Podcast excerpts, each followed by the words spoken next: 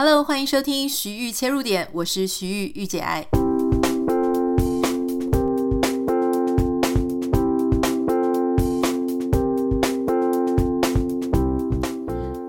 Hello，非常欢迎你收听今天的节目。今天很开心，我们邀请到一位我的好朋友，大家可能也对他很熟悉哈，因为他是一位也很知名的临床心理师。他最近也出了他的新书啊，我们今天欢迎洪培云。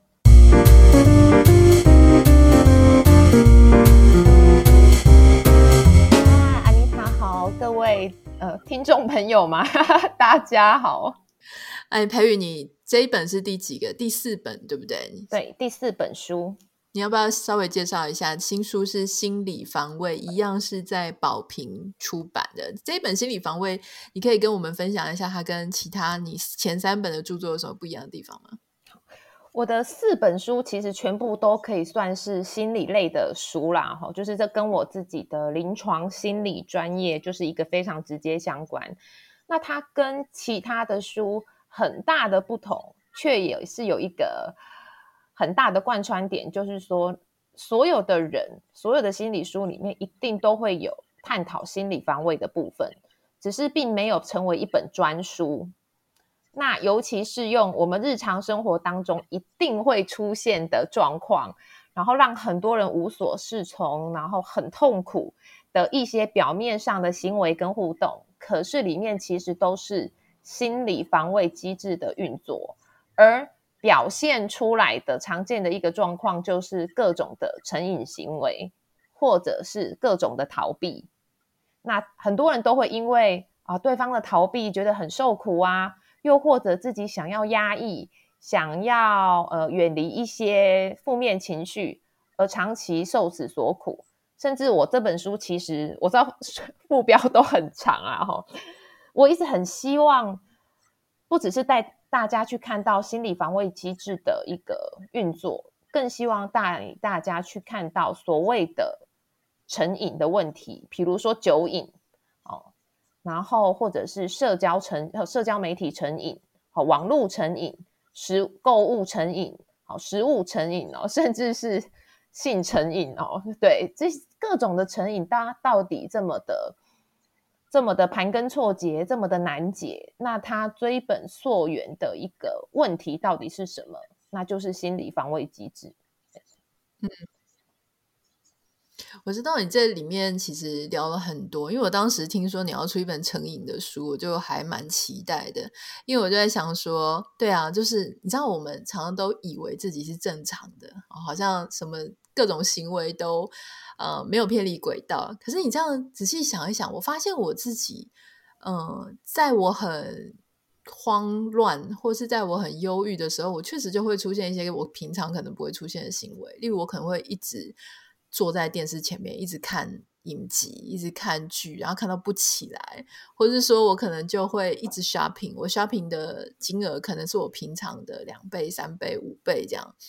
那特别是我先生不在的时候，就会一直买、一直买、一直买、一直买。那我其实开玩笑就会讲说，可能是因为他不在，所以我赶快买一些我平常不敢买的。可是事实上，我们严肃一点的看，是因为他不在，然后我觉得很。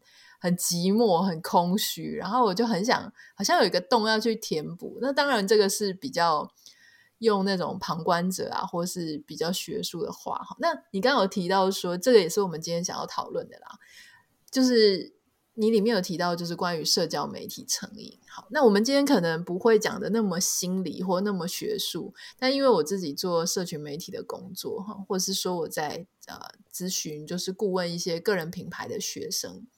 那事实上呢，到到现在还是很多的个人品牌学生会找我做一对一的。那我也在当中发现很多很有趣的现象。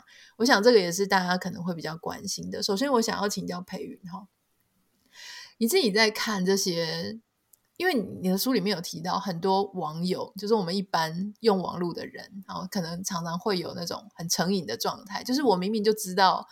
嗯，好像用手机用太多不好，滑脸书滑太多不好，滑 IG。可是呢，就是我就会没有滑，我就会觉得怪怪的。然后这这个时候你就会发现，像我就会常常发现会暗赞的，第一个暗赞的就是那一些人。可是同时，我也去反省说，作为 KOL，我就作为网红或者你叫 influencer，很多时候我们自己就是那个网络成瘾的人。而且我不知道你有没有发现，我自己的发现是，有一些网红真的很夸张。像我是大概一天一篇，或是一个礼拜一两篇。可是有一些网红是差不多二十分钟、四十分钟、一个小时，他就一定要发一篇，或是一两个小时就发一篇。通常这一类人，我的发现是，通常是单身独居。在电视上面讲很多话，特别爱讲话、爱抱怨的，其实在他的脸书上面也会频率变得很高。这个是你有发现的状态吗？其实啊，嗯、我觉得寂寞，想要被看见、被关注，想要有一个可以抒发的管道跟对象，一定是这些人共同的一个基本的状态。好，这是跑都跑不掉的。可是我也要说，再更深入讲，这个也是所有的人。好，因为其实我早年也曾经当过类似所谓上班族形式的生活嘛，就是在医院当临床心理师的时候。那刚才就是你提到说，像他们单身，好，那如果是他们又是 KOL，所以说白了就是他们蛮多时候是自己一个人，是没有家人也没有同事的。所以如果今天我们把他跟一般上班族、办公室的上班族做一个对比，你会发现，如果我当下有什么想法想要分享，想要有一个人可以 talk 一下，其实一般人跟隔壁的同事讲一下，讲完就没了。哎，我昨天吃到什么超好吃的豆花。可是一个人在家的 KOL，他没有同事可以讲，他如果又独居，那么他也没有家人可以讲，那他就是发动态啊。那发动态的好处是什么？网友看到了，可能还会传一些什么爱心啊，或什么。而且重点是那个效果之好，让人成瘾。为什么？如果我们跟家人讲，跟同事讲，顶多同事说：“哎，这么赞哦，那我明天也去买来吃。”可是如果是网友几百个来刷一下，就瞬间觉得好多人看到我，好多人喜欢我，而且还会营造出一个上下交相贼，就是。网友会觉得哇，你的人生过得好精彩，好棒哦！殊不知是因为他没有人可以讲，你知道吗？好，那网红自己也会觉得，天哪，我只是花一碗发一碗，我在说什么？发一碗豆花照的照片，就几百个爱心送来，好好有成就感哦。那其实就会营造出一个一个循环嘛，就是大家觉得 KOL 好棒棒。其实都是假象，因为真的是没有人可以讲。然后 KOL 又觉得哇，好多人喜欢我，好多人称赞我，觉得我是一个很会经营人生的人。但是我在这边不好意思，稍微再把这个题目再拉拉到一个点上哦。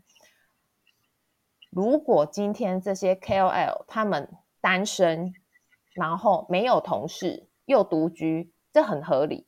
可是大家可以再去看一个点哦，因为我们真的我很喜欢潜水观察，有很多根本就不是单身的 KOL，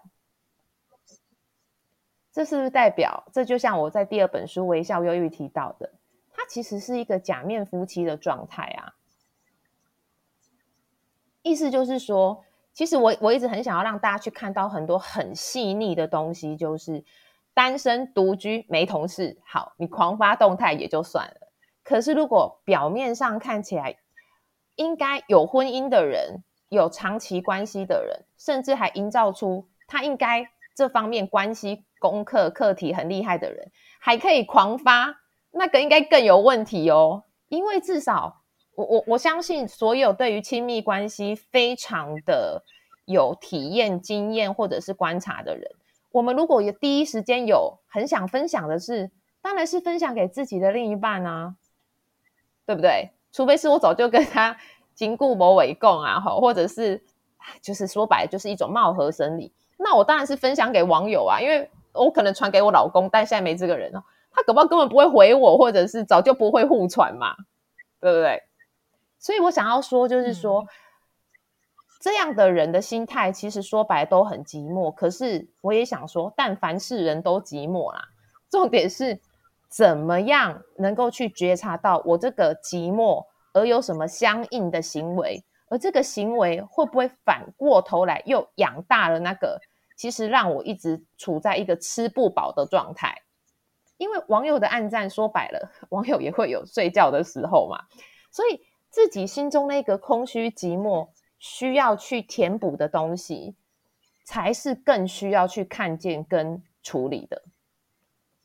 我觉得你刚刚讲的啊，就是我我其实自己也发现说，哎，我以前单身，就是因为远距离恋爱，所以我都住在台湾，一个人住，跟我的狗。所以我那个时候确实，我在我就有很多的时间在写文章啊、发文，或是说，你看那个时候写那么多两性文章，一定是你感情谈得乱七八糟，就是很不顺利，你才会有一大堆这种灵感啊、感想，或者你看到别人的事情，也把它当自己的事情，很很有时间去写。可是，当你后来感情稳定，哈，人生看起来走到一个比较平顺的时候了，然后日子过得幸福快乐，就没有东西可以写了。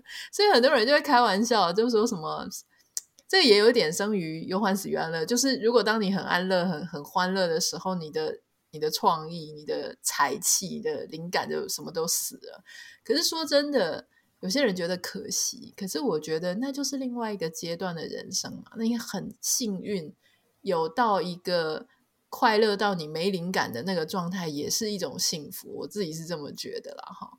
那我我我想请教培芸，就说好，我们刚刚你刚刚抽丝剥茧，那我们发现说，原来 KOL 他一直狂发动态，不一定代表他很会针砭时事，或是不代表他。比别人思考的更多，很可能他就是比你无聊而已，就是他就是比你空虚，所以他要一直在发文。那刚好他发的东西大家很有共鸣，造就了他变成一个人家认识的个人品牌。哈，那可是我我我想讲，就是很多人他同时会很希望某一些网红或是 KOL 会成为他心灵的导师。心灵的追随者，像之前不是有一个被踢爆说什么断舍离的，其实一点都不极简。有些人会跟随那种极简的导师，有些人会跟随那种心灵开悟的导师，有些人跟随投资的导师啊，各种。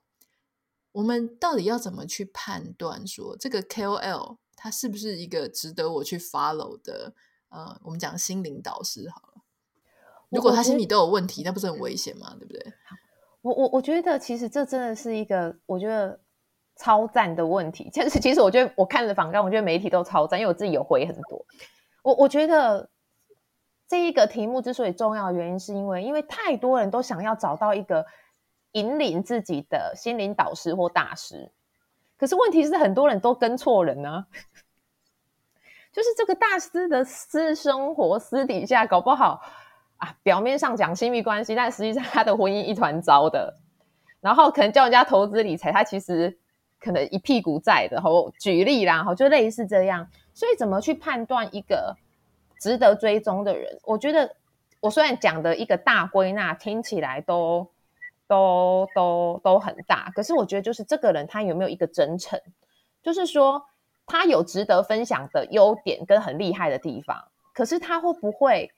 也愿意去分享他不那么成功，甚至是失败的地方，因为很多人会以为心灵导师就是各方面都顺风顺水，都很厉害，但错了。心灵导师前面都是吃过很多鳖、流过很多泪的人，好，甚至他生活当中也许，也许他呃情感顺了，可是也许他在其他的领域，他还有他在奋斗跟努力的目标。嗯，我觉得。其实像我自己在这一行，我就觉得时间会证明一个人。就说你刚开始看哦，他好好棒，然后好善良，好好能够跟大家站在一起，用同理心去思考。那你就看，当他非常红，然后走过那个高峰，然后又下来，就是就是你要给他很长的一段时间，然后去观察说这个人他的人品。这个人他是不是善良的？他是不是真的有智慧的在处理他很多人生不同阶段的事情？这个是我我我是觉得大家不要急，不要急着说一开始觉得哇这个人好好棒哦，然后就立刻就是呃冲动的就爱上他，然后就是去学他的一切哈，因为这样很容易，其实很容易失望了。那其实我蛮好奇，说你在这一本新书就是心理防卫里面，你有提到一段，就是说。为什么越是认同网红，就越可能增加这个人。好，就假设说我有很喜欢一个某一个网红，就越可能增加我自己比不上的压力。这句话，这个这个背后的逻辑是什么？表面上看起来是找自己找到一个自己非常喜欢的偶像嘛，我觉得他很棒，比如说很聪明、很漂亮、很有智慧，某方面真的是超强。可是某个程度上，难道不会也因他会被我喜欢，一定是他比我厉害嘛？一定是这样。可是会不会在有些片刻，其实更有一种，我怎么都还没有办法像他这么好？我怎么还没有办法像他一样？一样都是，比如说，呃，三十五岁的女生好了。我说的不是 always 这样，而是有些时候就会有一种，她都一样都是三十五岁，为什么她这么有成就，而我却还做不到？尤其是当你追随她一段时间，不是在一开始啦，就是可能追随了一段时间，怎么半年、一年过去了，我还在原地打转，觉得自己好差哦。当你找到了一个你很喜欢的偶像或大师都好。我觉得你可以把它当成一个参考的榜样，可是真的不要把它放在一个太高的位置。意味意思就是说，你是把它当成一个学习的一个参考对象，可是不是把它当成神来拜啊。因为如果你把它当成神来拜，这个之后的发展就是一种叫做我比不上他，他真的好厉害哦，然后觉得自己很差。另外就是有一天他如果呃。出现了一些，哎呀，怎么跟我当初所想的不一样的行为的时候，也许是一些花边新闻啊，或者是说，原来有些东西我们不知道，立刻神就从神坛上面摔下来，然后原本的爱慕、原本的欣赏跟喜欢，就转了一个方向，叫做排山倒海的愤怒，觉得哦，他骗了我，他本来就是应该是一个，比如说。呃，新女性这个世界的一个呃，我心中的一个大师，可是他怎么后来跑去结婚了？他原本不是唱提倡要独立吗？啊、他怎么后来跑去？好、我相信你很有感觉啦，哈、哦，他怎么可以谈恋爱去了呢？好、那我觉得其实对方从来都没有错，他只是因着他自己内心当时的渴望去做他想做的事嘛。可是这些把别人当偶像的人，就会有一种我被背叛的感觉。我我自己的经验是，因为我一直以来我不知道别人怎么样啦，就是他们也会批评其他其他的作家。但是讲到我，确实你刚刚提到，就是说有些人说我现在结了婚，然后还会分享我以前说哦单身生活什么九十五分的这种文章出来，然后就说说什么单身九十五分，自己还不是去结婚。然后我心里就觉得说，哎，你们怎么都挑片面记啊？因为我之前就一直说我很想谈恋爱，我很我还是很喜欢男人的，就是我是真的很渴望有人来爱我的。那单身是不是九十五分？是啊，我还是我现在还是觉得单身很九十五分。那你说为什么我要去结婚？其实我觉得结婚真的很烦，因为你有一大堆这种各种事情要烦，就是其实其实很多困扰，可是你还是会觉得说。但是我觉得我的人生走到这个岁数啊，或是我现在什么状态，有什么理由，所以我觉得结婚是我当下觉得 OK 的选择，就是我想要转换一下状态了。那我就很不懂，我就想说，每个人的每一刻时间，应该他的想法都会改变，就是你不会，比方说，好，棉花糖比比这个。棉花糖比花椰菜好吃好了，可你不能永远都在吃棉花糖，对不对？你有时候就是为了健康，或者为了各种理由，你要去吃一些其他东西。所以我就觉得说，那还有就是，像我常常也会觉得网友怎么这么无聊？就是别人的人生决定，你第一个，难道你真的因为我做的所有的决定，你就发了我吗？我我对你的责任有这么重大吗？第二个事情是。你为什么要花你的人生的时间来记得我人生这些琐碎的事情？我觉得关你什么事？但是真的好多人就是好当一回事哦，我都不知道他这么气这么怒，甚至我结了婚之后，我还看到有些网友会在下面写说，就是很少了，但是会有说，好，自从你结婚之后，我觉得你整个人都跟我就是都走中了，跟我想的都不一样。或者说看了这些留言，我就跟我先生讲说，我除了身材走中之外，我哪里有什么地方走中啊？然后，然后我就想说，而且我更气的事情是，你写这种没头没尾的句子，你是以为你自己之前有非常了解我吗？你你你对你怎么会觉得你了解了我的全部？你不过就了解了我一个礼拜几则贴文，不是这样吗？那到底这个背后是什么心态？他到底在气什么？我感觉他满腔的愤怒，他在气什么？他是在气我吗？还是在他气他自己呢？他是气他自己呀、啊，当然。其实所有很强烈的愤怒，我到底是我在这个里面的角色是什么？就是把你是被他投射的对象，就这样。你帮我们分析一下，这到底是发生什么事啊？你就是被他被他们投射的对象啊！就是我觉得这就是心理防卫机制里面一个非常可怕的东西。所有的人都会把自己的情绪、期待、无法或者是说很难实现的渴望。去投射到另外一个人的对象，另外一个人的身上。比如说，父母投射自己啊，当年我好想要能够读到博士哦。那么，因为可能因为经济的因素没办法，我就投射给自己的孩子嘛。那你遇到的很多的粉丝，或者是读者，或者是网友，他就把自己的爱情的一个过去的一个现况投射到你身上啊。比如说，假设你没有结婚，他们就会觉得，嗯，在我们这个单身的世界里。对，就是有有有你在，所以对我们单身真的是超棒的，因为有一个很厉害的人来加持嘛，跟加成这个选择嘛。可是今天你做了不一样的的调整跟变化时候，仿佛那个他们那边的一个调啊卡，哎，怎么移走了？我我觉得是是一个心中的那个那个非常稳固的柱子被搬走了，他会有一种，哎，难难道我现在这个状态是不好的吗？因为他他后来玉洁还跑去结婚了，他原本说单身很好，可是他后来又去结婚了，那是不是代表糟糕？我这个选择跟我现在的立场是站不住脚的。可是这从来不不是拿来放在同一个天平上去比较的事情啊，因为大家都有各自的人生，大家都有自己的生命的河流。那你的河流流到哪里？遇到了一棵树。遇到了一块石头，你要怎么去转弯？那个是我们自己的智慧跟判断嘛。可是绝大多数的人都想要把自己的力量跟自己的选择投射到另外一个人身上，然后让这个人来负责。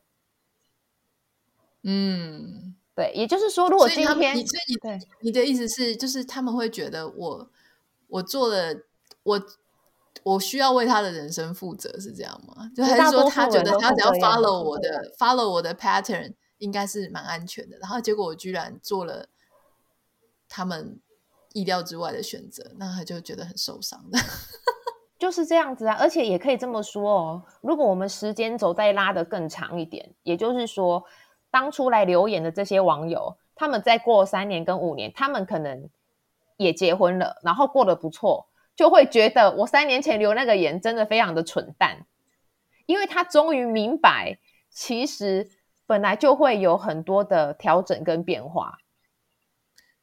而且我常常都觉得说，像我们就算结了婚，结了婚你还不是三百六十五天里面，可能有一百五十天就觉得单身还是很好，好想回单身。然后有时候一吵架，就心里想说，那老娘就回单身。所以我的意思是说，那种感觉就只是一个状态的转变，就是人还是一样的人，但是你只是说你是你现在在一个呃满满的，好像线，就是说你必须要跟别人 connect 在一起，这就是进入一段关系嘛。就是比方说，像我现在进入婚姻，我就有我先生、我先生的家人、我先生的事业、他的同事什么，那些东西通通都变成我的事。那你有时候会想说，单身为什么很好？因为通通都没有那些线，你好简单哦，你都不用顾虑别人的事情。对啊，现在的我。可是因为没有那些线，你有时候又会觉得说，这样安内甘赫，就是好像有一点，你这个圆心还是你的这个坐标快要飘走了，你会觉得哎，好像有一点不是很安全。所以那个都是心理，你你有时候觉得那样好，有时候觉得这样好。所以其实我我实在是觉得说，这样子去酸人家，或是这样觉得别人的，我只要讲过说单身不错，我就应该要永恒的单身，这些人才是脑袋有问题的哈。所以你说你前一本书啊，那个微笑忧郁哈，就是我觉得讲得很好，而且你其实有提到说有非常多的网红，嗯，可能都有这个微笑忧郁。我其实自己都怀疑我可能有一点哈。那你待会可以帮我们谈一谈，说什么样的人？当然，其实已经有很多人讲了，就微笑忧郁就是你非常意想不到的人，然后你觉得他应该没问题，他心灵很健康，他好谐星，他好快乐，这样的人反而是微笑忧郁的高危险群。哈，那为什么？我们来谈一下，说为什么网红啊，或者像韩国有很多明星啊，或者是好莱坞有很多谐星这样子的乐天派，他特别会有这种双面的状况。这问题就在于，一旦成为了一个被关注的一个焦点的时候，不管他是演艺人员、明星、网红等等之后，我觉得就会出现一种东西叫做人设。就是他，就是必须永远就是笑脸迎人、正面阳光哦，等等等等之类。他如果突然说啊，其实我跟我爸妈早就几百年来 不相往来了，大家就觉得你不是以前看起来很孝顺吗？哦，等等之类的哈。所以我要讲就是说，常常就是很多人就是上了神坛，但是很难下来，因为已经有很多粉丝在那边拱着了。那一部分就是我觉得网红这些名人真的超累，就是说。因为如果今天他单纯只是说自白说，其实我也很累啊，其实我的家庭或者是哪方面不如大家所想。问题是网红他往往还会有一些商业合作的部分，这种这种 自白搞不好跟他的呃相关合作的单位啊公司会影响很多。那我相信其实基于一个就是说将心比心的人来来说就好了，光是想到。我单纯的自白，也许暂时可以少掉一些压力，可是公司跟合作案怎么办？我我觉得这个是其中一个压力来源。那另外就是说，所有的人也不愿意这么的主动去揭露自己生活当中不好的一面。那网红，我觉得网红的辛苦就是在于，他可能什么事情他都要每一个方面都很好，比如说他连出门都不能很随便啊。那我相信，好，就比如说，哎，要你不画眉毛出门，你做得到吗？哦，我觉得对于明星网红来讲，可能就没办法。大家都可以这样想，就是大家过年的时候，不是回去有三姑六婆，然后就是揪着你，然后对你品头论足，各种批评指教，你就觉得很烦了。那网红就想是那些三姑六婆的几百倍、几千倍、几万倍。的人数在对你指指点点，那个其实，那我就在想说，那你想，那我记得突然想起来，像之前陈绮贞，她在新闻被报道什么暗夜舌吻还是什么，我有点忘了，但是就是一个这样的花边新闻的时候，大家就说天呐，女神崩坏，因为她以前是小清新的形象嘛，那所以这种落差就很大，所以这是不是跟我们讲说，我们一开始，我觉得你在人设的部分讲得很好。就是因为你人设，你要维持一个品牌形象，你好像就必须要继续维持那个样子。那如果那个样子跟你本身，就像以前人家说什么水果姐姐，哈，就是某种水果姐姐，然后很会抽烟，然后他就必须要一直躲起来，不能让人家知道那个什么水果姐姐超会抽烟。那那这怎么办呢？就形象都不对。所以我们是不是干脆一开始出来做个人品牌，就直接做恶女跟恶男的人设就好了？恶恶女跟恶男这样会有比较舒压吗？你觉得 会哦，而且之后金盆洗手还可以变成一则励志传奇呀、啊。好，我想最后来跟裴云聊一下哈，就是呃，也是关于这个部分了哈。我其实想要知道说，你知道吗？我们我们小时候常会讲说啊，我的志愿就是要当医生，我的志愿就是当老师、当企业家、太空人等等的。现在有很多孩子会说，我的志愿就是当 KOL，或是说像我们这些有幸在社群媒体上曾经哦被人家认得、被人家记得的，有些人就会一直想要 keep 这一条路。比方说他红过哦，他这个 YouTube 一下子半年内冲上了多少人，然后他就开始很努力的抛家弃子，然后嗯、呃，所花尽所有的一切，很努力的就是在做他的这个社群媒体。好了，可是。我我自己自己一直有一个感觉是，我觉得当年啊，或是每一个人，他当时会红起来，就是因为他在数位上有一些产出嘛，不管是文章、影片，哈，然后或是很有趣的表演形式，让他当时爆红了。可是如果说因为我红过，我成功过，我就长此以往，让他变成我人生就是一直要做这件事情，因为我想要复制我的成功，所以我就一直人生不断的一直产出，一直讲讲话，一直表达，因为产出就是表达。我现在一起来看，我是觉得很不可思议的，因为我觉得人要对我来说啦，人要表达，是因为你前面曾经有酝酿、有沉淀、有体会，你才会在瞬间。我所谓的瞬间，可能是几个月，可能是几年，有那样子表达的能量。当这个事情他宣泄完了之后，或他的创意做完了之后，应该又要回到。就是要有一个 cycle，就是回到沉潜、体会、沉淀，然后等待下一次的表达。可是我觉得现在很多 KOL 的状态是，因为他要一直表达，他才能一直有产出。所以这个对心理健康是好的吗？那你你怎么去看这样的事情？因为如果像我这样子讲，它是个 cycle，可能 KOL 这种获利模式，它可能没有办法变成终身。很规律的，你每个月都能有钱的。可是它可能可以变成你人生一个阶段的呃某一段时期的一个工作，然后接下来你还是必须要去做过其他的人生。你是怎么看这个事情？我觉得作为 KOL 的这一个角色来讲，或者是所谓的创作者，不管是哪一种形式，我觉得现作为阶段性的职业，当然是有可能的哦，因为我们现在都是嘛。可是我要讲，就是说，就是要成为永远的，却是相对不容易，甚至是困难的。因为我觉得这里面有非常非常多的因素，都是很大的挑战哦。比如说，我觉得现在有很多创作者的辛苦是在于，他不只是要做内容的产出，诶，他连外貌的维持都要照顾啊。那这个东西就是另外一层的压力嘛。你看，是像前阵子好像呃，王祖贤要在哪里被拍到，大家就开始怎样？我心里想，人家都已经退出演艺圈这么久了，对不对？还还跑去好像是加拿大吧，吼，还是会有很多人对他会有一个好像是要永恒少女还是永恒美女的一个形象的期待哦。那我要讲就是说，连我自己都会想，很多人是用心理师这个角色在认识我，可是我常常都想，搞不好哪一天我就隐退不做心理师啦，连心理师这个角色都我都不认为我可能会做一辈子哦。那 KOL 我觉得更是哦，因为我觉得他有太多对于心理健康的外在因素的干扰跟破坏，所以我觉得应该最好的是所有的人哦，所有的听众读者，不管你是不是 KOL，其实你就是要有一直有一个设想，对于未来的想法叫做你的现在都不会是你的终点跟永远。你的现在不会是你的终点跟永远，意思就是说。唯有你先有这个 mindset，你才有可能在人生又有什么浪头打来的时候，才有可能拥抱改变啊，才不会说天哪，怎么怎么我现在没有像一开始的流量这么高，这么的红哦，或者是呃亲密关系的一些变化。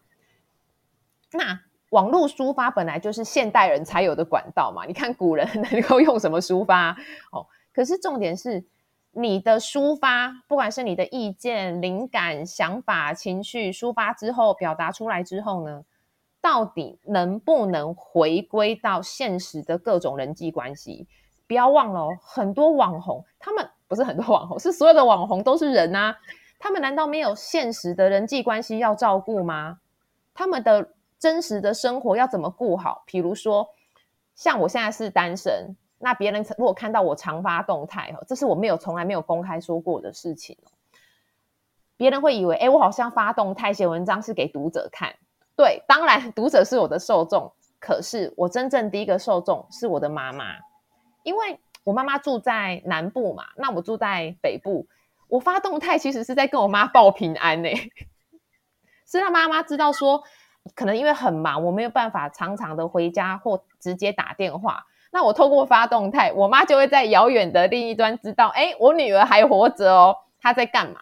换言之，不管是 KOL 也好，或者是呃一般呃我们的听众朋友也也好，你学到的任何东西，到底对于你的真实人生，到于你真实的人际关系，到底是帮助多，还是其实是逃避多？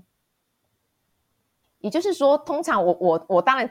也是很忙，尤其现在是新书的宣传期吼，很多时候我都是发动态让我妈知道我现在还活得好好的。可是只要能有一个空档或告一段落，我一定会亲自打电话回家，哦，给我的家人，好，不管是我的爸爸妈妈，包含还我还有哥哥哈，我因为我会觉得说，他们才是我现实人生当中最重要的，也是一个最珍惜的伙伴嘛。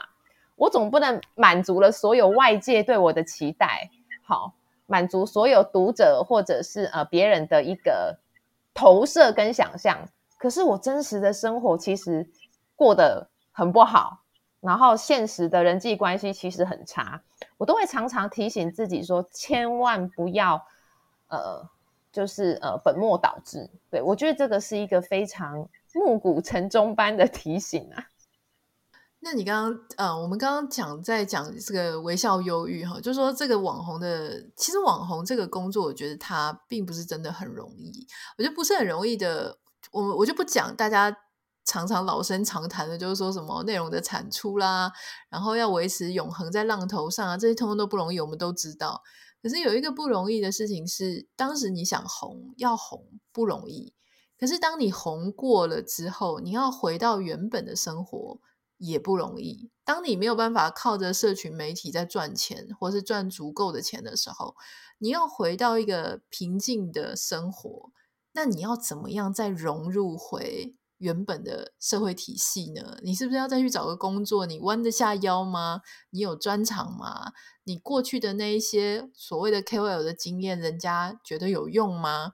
这个其实不是只是跟大家分享，其实也是我现在正在面对的这些状况。所以我知道，那特别是我现在人又在美国这个社会，它根本连语言什么全部都不一样。那所以我我觉得。这个是让我预先去体会到说，其实 KOL 进去也难，出来也难。但是你要一直让自己在那边不知所云的，你你明明没有，已经没有什么想讲的，没有什么想表达，又要一直为了跟在那里，其实这也很痛苦。这个工作的感觉就有点像你已经不喜欢你的工作了，可是你还是为了好像图口饭吃，就一直留在那里。这这件事情是。也蛮容易让人家很忧郁的，这样。好了，最后我想要请培云帮我们做一个小小的结论哈，就是说，我们如果今天感觉讲的比较少，网友讲的比较多是数位内容的工作者，或是网红，或者我们怎么看待网红，看待我们喜欢的网红，我想请培云帮我们做一个小小的结论，就是说我我怎么样在现今这个社会。作为一个网友或作为一个网红，在网络上有一个能够有一个比较健康的啊、呃、观看与被观看的这种心理准备呢？好，我接下来提出的方法，当然 还是不免要为自己的书宣传一下，就欢迎大家直接去找《微笑忧郁》啊，或者是心理防卫直接来读，因为我全部都写在书里面哦。我觉得有一个很重要的东西，就是如何在网络世界跟现实当中。接轨，并且活得还不错哈，我不敢说活得超好，但是我自己觉得至少对我来讲，我活得还可以啦。我觉得我永远都会提醒自己，我要保留独处的时间，保留彻底把网络断线的时间。像我几乎是，我大概从不知道多久以前我就昭告天下，就是晚上七点半以后，我会彻底的把网把网络关掉，就是全世界都找不到我，因为我觉得这个是我自己。独处、休息、沉淀、阅读的时间，那同时也是提醒自己说，我不需要一直跟网络这个世界绑在一起。别人又传讯息来，别人又回了什么留言，然后让我心痒难耐，很想赶快去回复一下。然后又有谁私讯来，我心里想，我不是 Seven Eleven 啊，我不需要二十四小时开机去回应别人的一个呃问题跟期待。那尤其就是，我觉得所有的网友可以去想，如果你这么急着回，到底那个呼唤你去回的那个内在的动力是什么？是不是很怕我若不回，我就不是别人心中那个很棒的人？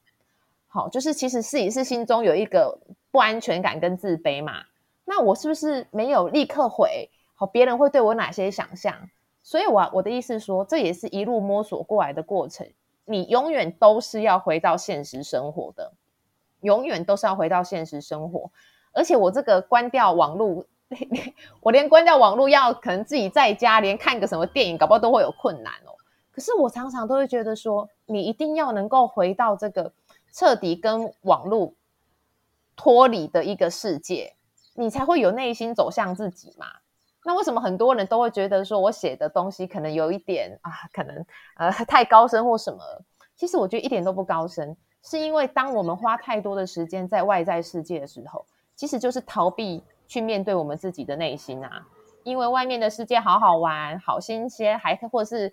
去比战，然后去看别人一些社团的一些谩骂的文章，自己的情绪在里面波涛汹涌，然后觉得我好像参与了什么，可是隔天醒来发现我到底在参与什么东西呀？对，所以我觉得其实一个很好的判断指标就是说，快乐其实是一个假指标。我觉得真正的指标是你有没有找到内心的平静。好，我们今天非常谢谢培云来到我们节目，然后也请大家如果有兴趣的话，可以去看看他的新书《心理防卫》，宝瓶出版社出版的。